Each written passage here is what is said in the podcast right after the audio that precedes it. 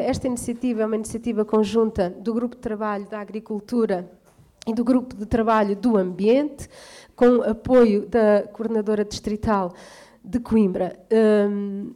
nós, no Bloco, um, iniciámos este debate muito antes uh, dele aparecer com força na comunicação social por causa dos incêndios. Nós iniciámos este debate sobre a política florestal. Um, com grande força em agosto de 2016, imediatamente a seguir aos grandes incêndios de 2016. Foi aí que começámos a aprofundar, não a iniciar, mas a aprofundar o debate com vista a redigir uma proposta de, de reforma florestal um, para, para o nosso país. Uh, daí para cá temos vindo Uh, fizemos uh, uma audição na Assembleia da República, onde participaram mais de 40 entidades. Fizemos um debate aqui em Coimbra. Uh, fizemos um debate em Leiria, o debate de Coimbra, ainda muito antes de, do, do, do, da grande tragédia de Pedrógão e antes de apresentarmos formalmente a nossa proposta na, na Assembleia da República. Eh, eh, de facto, o Bloco caracteriza-se por termos uma enorme diversidade de, de, opinião à partida, o que é bom, não é um problema, é bom, mas obriga-nos a, a, mais tempo de debate para chegarmos a posições o mais consensuais possíveis, ou pelo menos que correspondam ao pensamento da maioria das pessoas. Isso levou-nos a, a, a demorar bastante tempo no debate e acabámos por apresentar as nossas propostas já numa fase em que um,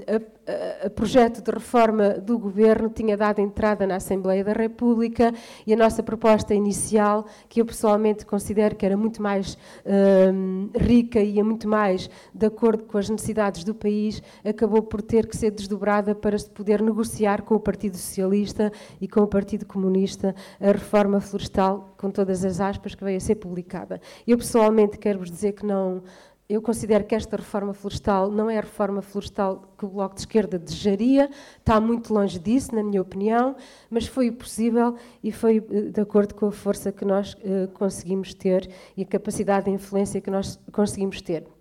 Conseguimos, de alguma maneira, influenciar uh, o regime uh, de arborização e rearborização, conseguimos uh, finalmente introduzir alterações no, no, no decreto-lei do governo que cria as entidades de gestão florestal, de maneira a introduzir o nosso conceito de unidades de gestão florestal, que permite criar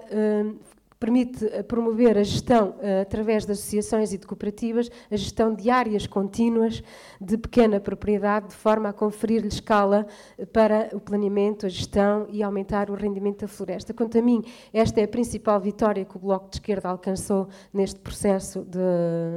chamado de reforma florestal. O Banco de Terras acabou também para nós, era, era uma, uma boa ferramenta, uh, sobretudo para incluir terrenos que se viessem a considerar como sem dono conhecido.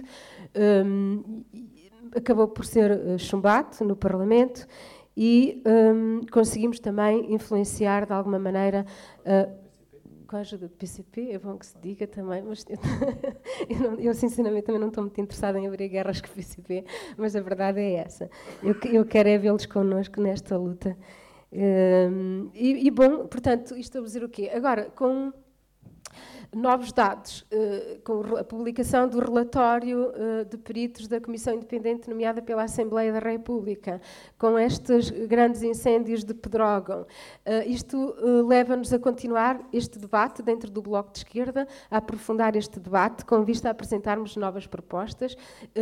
e no imediato ainda há tempo de influenciar este Orçamento de Estado. Ontem mesmo decorreu uma visita no Distrito de Viseu, onde houve oportunidade de reunir com vários autarcas e vários um, uh, uh, dirigentes associativos e de confirmar, de facto, a justeza das medidas que o Bloco está a propor no âmbito destas negociações, nomeadamente para os sapadores florestais, para as unidades de gestão florestal e para os milhares de pequenos, de muito pequenos agricultores Uh, alguns deles que nem sequer constam dos, dos registros do INE e que estão completamente fora dos apoios previstos pelo governo, e, portanto, uh,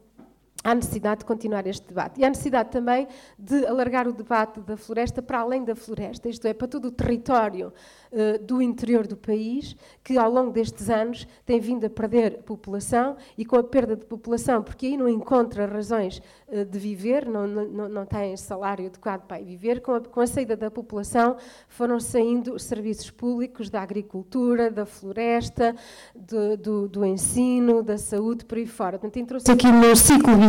de abandono. Uh, queria dizer aqui que esta saída, este abandono dos serviços públicos foi uh, substituído em boa medida pelo trabalho do movimento associativo e cooperativo, que não é, não é reconhecido nesta, nesta reforma florestal do governo, que tem tem ignorado completamente esta reforma florestal do governo e mesmo no, no, no projeto, eh, no, no, plano de revitalização do, do Pinhal Interior, se olharmos para aquele documento, ignoraram completamente todo o tecido associativo que, está, uh, que continua a aguentar todo este território do interior e, portanto, eu, nós entendemos que há aqui um problema de, de, modelo de desenvolvimento económico do país, de modelo unipolar, que precisa de ser revisto e que precisa de ser discutido. E é este abandono, é esta saída das pessoas do interior que abre espaço ao abandono, e é esse abandono que abre espaço aos incêndios. E, portanto, temos que fazer essa abordagem que nos permite ter políticas de médio e longo prazo